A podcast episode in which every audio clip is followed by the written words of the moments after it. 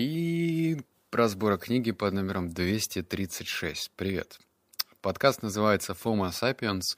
Как избавиться от страха упущенных возможностей и начать принимать правильные решения», говорит мне автор. В этом выпуске тебя ждет 7 выводов, и я прислушался, возможно, даже к твоему комментарию. Мне же тут, у меня тут комментарий открыто, правильно, под выпусками. И мне начали писать люди, типа, не надо делать оценочные суждения сразу и говорить, книга плохая или хорошая. Все, я прислушался, отвечаю, так говорить не буду. Если книга будет омерзительная, извиняй, я сразу об этом скажу. А если так нормально или прям хорошая, я буду держать свое мнение за зубами до конца этого подкаста. Окей? Все, я прислушался. Побухтим, ну, перед э, выводами, чтобы опять же понимать, а стоит ли тебе дальше слушать этот подкаст. Кто же такие фомо-сапиенсы и фобо-сапиенсы?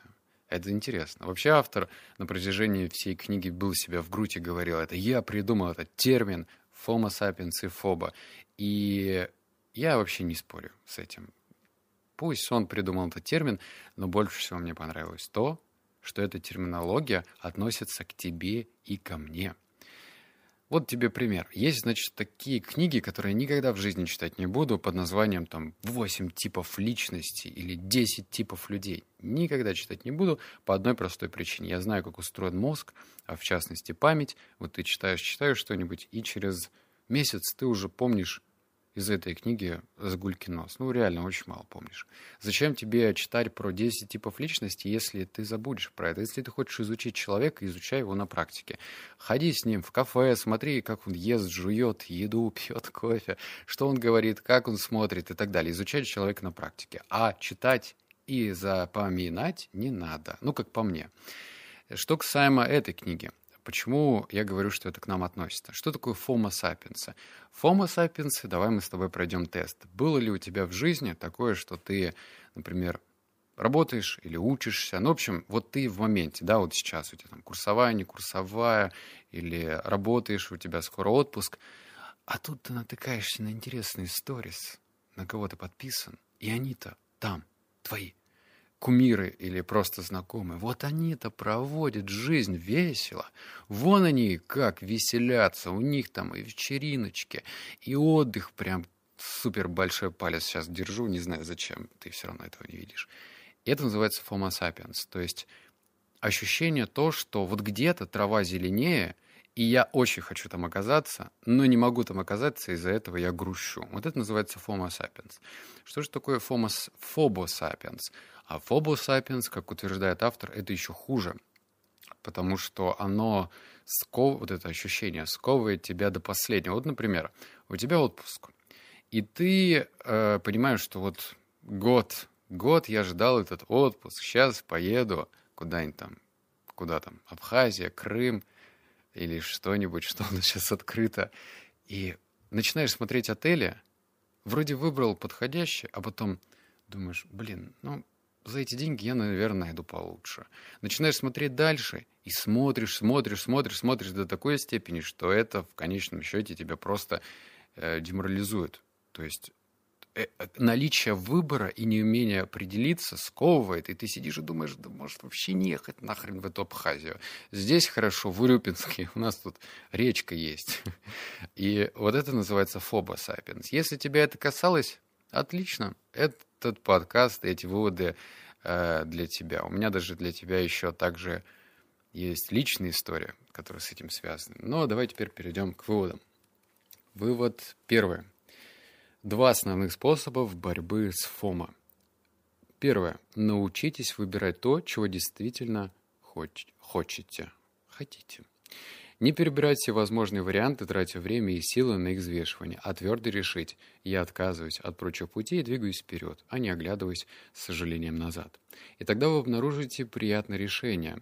Это прямой путь к свободе, даже в мире ошеломляющего выбора. Второе. Найди в себе мужество отказаться от всего остального. Как только перестанете пытаться все успеть и всего добиться, вы действительно получите все и сразу. Именно потому, что откажетесь от своих попыток все охватить. Вместо того, чтобы тосковать о том, чего нет, вы почувствуете глубокое облегчение, как только откажетесь от всего лишнего. Вы только порадуетесь, что все это вам не мешает. И сосредоточьтесь на том, что в жизни действительно важно. Этот вывод был в самом начале книги, и я такой, класс, м-м, так надо было просто мужество-то взять а, и от всего другого отказаться. И это же так просто. Вот так вот все, но нет.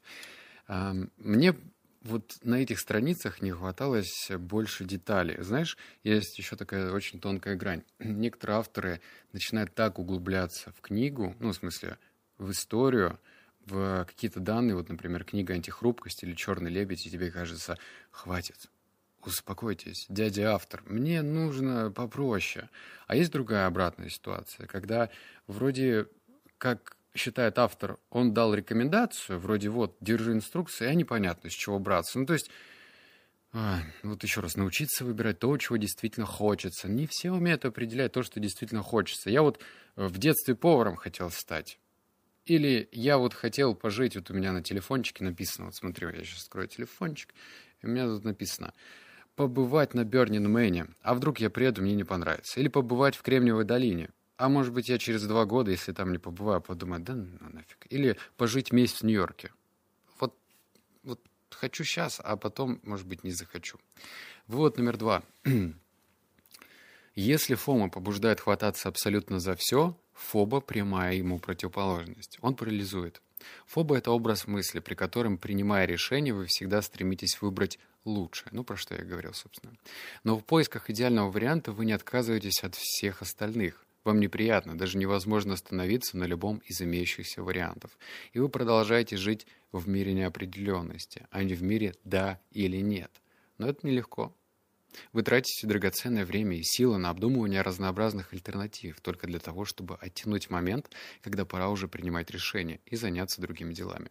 Может быть, откладывать решение в долгий ящик приятно, и даже комфортно. Но расплата не заставит себя ждать. Фоба отнимает много времени, изматывает и не приносит результатов. Если от него не избавиться, страх лучшего варианта может нанести необратимый ущерб вашей карьере даже больше всей жизни. И если у тебя такое есть, я сейчас еще вообще скажу страшную вещь, очень страшную.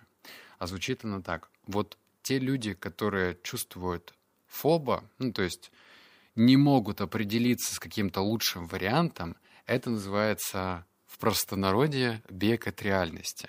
Это когда ты смотришь, смотришь, смотришь, смотришь, и тебе кажется, э, ну, умом ты думаешь, да я же лучшего себя хочу, я же хочу, чтобы у меня в номере тараканов не было, хочу. Клопов не было. Кстати, я однажды жил в хостеле с клопами. Вообще удивительное ощущение. Навсегда запомню. Кого кусали клопы, пожалуйста, в комментарии напишите. А меня кусали. Класс. Вот. И это одно, да? Но с другой стороны, можно понимать следующее, что вот ты смотришь, смотришь, смотришь разные варианты, а что если сфокусироваться вот на моменте, здесь и сейчас? Твой отпуск, он рано или поздно в любом случае придет. Ты давай, выбери подходящий. К тому же сейчас очень много сервисов, здесь бы не помешала реклама какого-нибудь сервиса, а, где уже изначально есть разные фильтры. То есть ты можешь выбирать фильтры, ой, тьфу, те же самые отели, гостиницы по рейтингу, например, по доступности, по цене, по наличию фена, блин, в ванне, да все что угодно. И это очень экономит время, да и жизнь как-то проще становится. Я вот так, кстати, сейчас и выбираю. Если куда-нибудь я еду, я Открываю, сразу делаю нужный фильтр и выбираю 5 вариантов. 5 всего. Все. А потом посмотрел и закрываю то, что не понравилось. Вывод номер три. Digital маркетолог... О, еще будет тоже страшная вещь. Э, прям Давай фантазию включай. Диджитал-маркетологи используют любые инструменты, чтобы привлечь ваше внимание и попытаться внушить, что их продукт вам просто необходим. Едва вы разгадаете их трюки, это станет похоже на просмотр фильма «Матрица». Ваше зависание в сети уже никогда не будет прежним. Представьте, вот сейчас надо представить, что решили провести отпуск в Лас-Вегасе. Представьте, что вы решили провести отпуск в Абхазии, где хорошо знают, как извлекать выгоду из ФОМа. Вы заходите на сайт авиакомпании и после нескольких кликов видите множество рейсов. Выбирая подходящий, замечаете под самым удобным вариантом пометку «Осталось три места». Понимая сейчас или никогда, вы приступаете к бронированию. На следующей странице его будет ждать ограниченное по времени предложение. Получить кредитную карту, которая сулит бонус 250 долларов плюс множество бесплатных миль. Вы его игнорируете. Но на следующей странице сюрприз. Получаете еще один призыв подписаться на то же самое ограниченное по времени предложение. Вы снова его игнорируете. И выясняется, что мест вот-вот не останется. И нужно ловить момент, если не хочешь, чтобы тебя запихнули в средний ряд у туалета. Вы соглашаетесь заплатить еще 45 долларов, после чего снова сюрприз. Получаете третий шанс получить ту же самую кредитную карту через ограниченное по времени предложение. В конце концов, вы поддаетесь соблазну застраховать поездку, поскольку вам сообщают, что за последние 7 дней именно такое страховое покрытие выбрали более 93 тысяч путешественников. По моим подсчетам, от билета на самолет вас отделяют по меньшей мере 6 попыток воздействия социальным доказательством и ценностью дефицита. Как видишь, возможно, ты даже себя вспомнил. Не обязательно этот пример а, ну, только связывать с путешествиями. Этот пример вообще можно наложить на разные отрасли нашей жизни. Неважно, что ты покупаешь. Там телефончик, может быть, телевизор или еще чего-нибудь. Я тут стал этим э, FOMO-зависимым недавно. Значит, есть один сайт, не буду называть название, они мне не заплатили. И там, короче, книги покупаешь. В общем, купил я одну книгу, и мне сразу выскакивает предложение 15 минут, 20% скидка. Да для меня, пацана из Новосибирска, это вообще называется зеленый свет. Держите мои бабки, сейчас-ка я разгуляюсь. В общем, меня отвлекли в этот момент, вот как только купил книгу. А я уже собрался, я уже залез в каталог, уже начал выбирать скрупулезно, что почитать. Меня отвлекли, я пошел с женой кормить кота, м-м, соседского нашего, и такой, сижу и думаю, погоди, я помню подобную ситуацию, когда я тоже купил одну книгу, я пришел чисто за одной книгой, но вышел с восемью. И это же тот самый случай, когда я э, стал вот жертвой ФОМа. Типа, меня просто начали кормить, то что я сейчас упущу эту скидку, а мне она нафиг не нужна. Ну, то есть я готов заплатить полную стоимость. Сейчас, секунду. Ну вот, это моя такая история. Ладно, давай дальше. Вот четвертое, про инвестиции. А, ну еще, знаешь, такой маленький плюс есть. Автор не просто автор, он еще и инвестор. И вот как раз тут есть четвертый вывод и седьмой, и он крутой седьмой. Он про инвестиции. Ну, короткий. Значит, каждый раз, позволяя ФОМа взять верх над логикой, я терял деньги. Я на собственном горьком опыте убедился, что ФОМа заставляет вкладывать деньги в отрасли, в которых ничего не понимаешь, вместе с людьми, которых не знаешь. Он убеждает довериться в суждениях стаду, особенно если в этом стаде полно уважаемых персон, а не анализировать ситуацию самостоятельно. Это верный путь к катастрофе. Дальше в книге пишется уже, наверное, для тебя знакомую книгу, на которой я тоже делал разбор. Называется «Дурная кровь» про стартап из Кремниевой долины, который в свой пик стоил 3 миллиарда долларов. А за этими тремя миллиард, миллиардами долларов ничего не было, вообще ничего. То есть это был фейк, это была пустышка. Даже Билл Гейтс об этом писал у себя в посте. Было какое-то помешательство. Туда вкладывали деньги богатейшие люди. Очень много денег вкладывали. Там, по-моему, Ларри Эллисон вкладывал, там, мужичку на тот момент был уже 55 или там 60 лет. Он миллиардер, он вообще много повидал в этой жизни и поверил в этот фейк и вложил. И автор говорит, что когда... А, слушай, я тебе в седьмом выводе расскажу, не буду сейчас грузить тебя. Вывод номер пять. У нас еще останется три. Но перед этим выводом очень коротюсенько расскажу про спонсора этого выпуска – Понты и показуха. Знаешь, где чаще всего появляются эти два понятия? Правильно. Светской тусовки. Короли и королевы Инстаграм готовы разорваться на части, лишь бы доказать СМИ, что именно их корона дороже.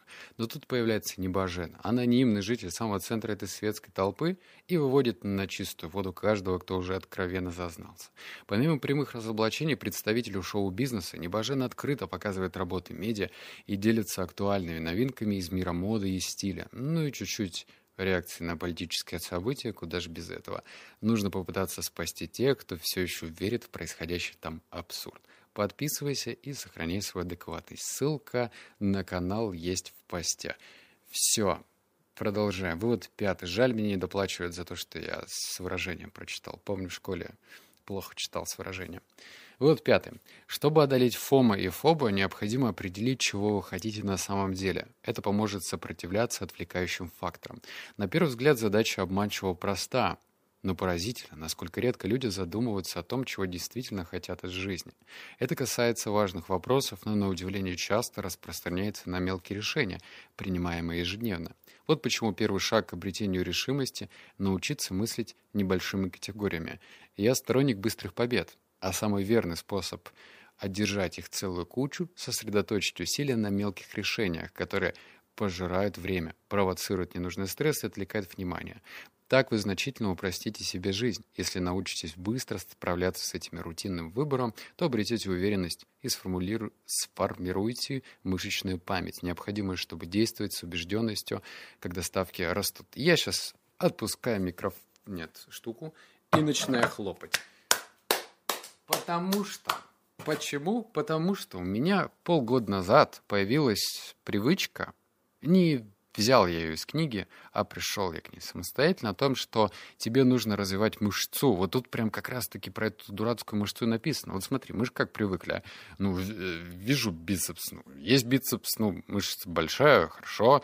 Э, все, что видимо, это понятно, и это очевидно. Но также есть невидимые мышцы. И одна из этих невидимых мышц — это умение принимать быстрое решение. Зашел в кафешку, не сидишь, титьки не мнешь, быстро выбираешь то, что тебе необходимо. Я не говорю выбрать хлеб, соль и что там еще идет. Я говорю о том, что жизнь, наверное, слишком коротка, чтобы рассматривать меню по 15 минут, блин. Да? И здесь то же самое. Открываешь свою гардеробную, выбираешь трусы в стиль майки, одеваешь ее быстренько и не думаешь, а как я выгляжу. Ну, это, наверное, больше совет для парней подходит. Я не знаю, как девушки будут прислушиваться к этому. У вас, наверное, вообще это, это вот, вот эта история. Вот сейчас гардероб открою, повыбираю, кружева, не кружева. Ой, хорошо, что у меня пиписька есть, я прям рад. Вывод номер шесть.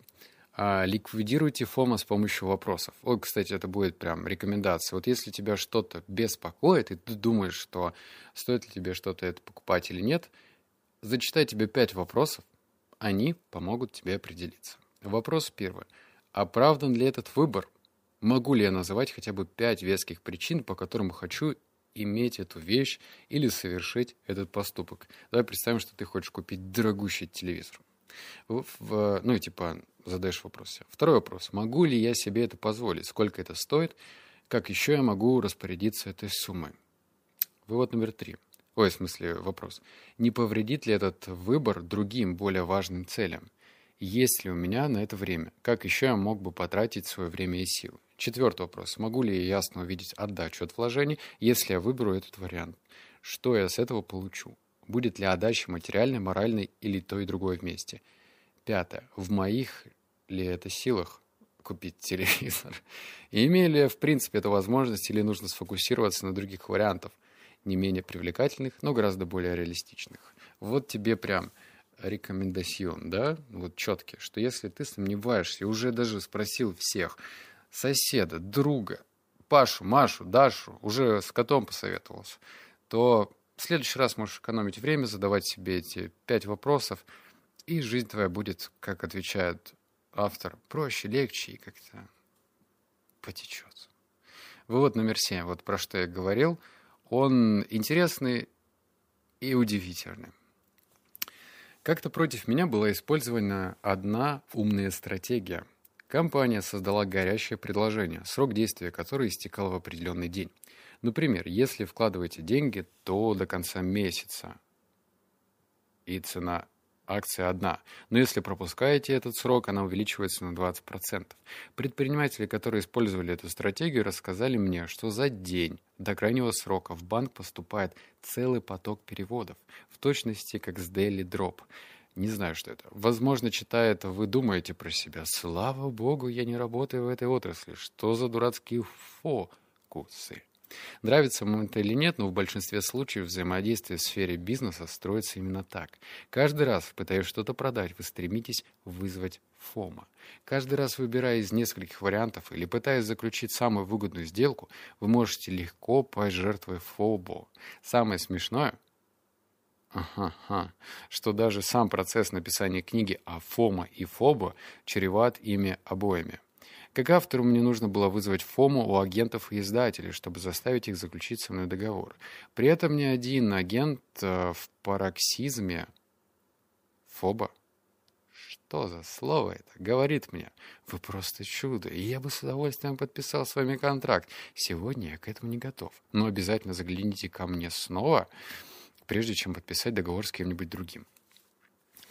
Фоба, Фома, Шмоба, все, Фоба, Фома вокруг. Как с этим жить? Теперь ты об этом знаешь. Это мне, знаешь, что понравилось в этой книге? Она как бы, с одной стороны, не открывает ничего нового. Ну, то есть ты же знаешь то, что вокруг тебя находится воздух. Ну, ты ходишь, воздух там вокруг, да, есть вода. А представь, ты начинаешь читать книгу по воде, и там выясняется, что вода есть такая, сякая, восьмая, пятидесятая, и что воду надо пить вот так и сяк. А воздух, он вообще, он такой есть, он такой классный, есть разряженный, не разряженный.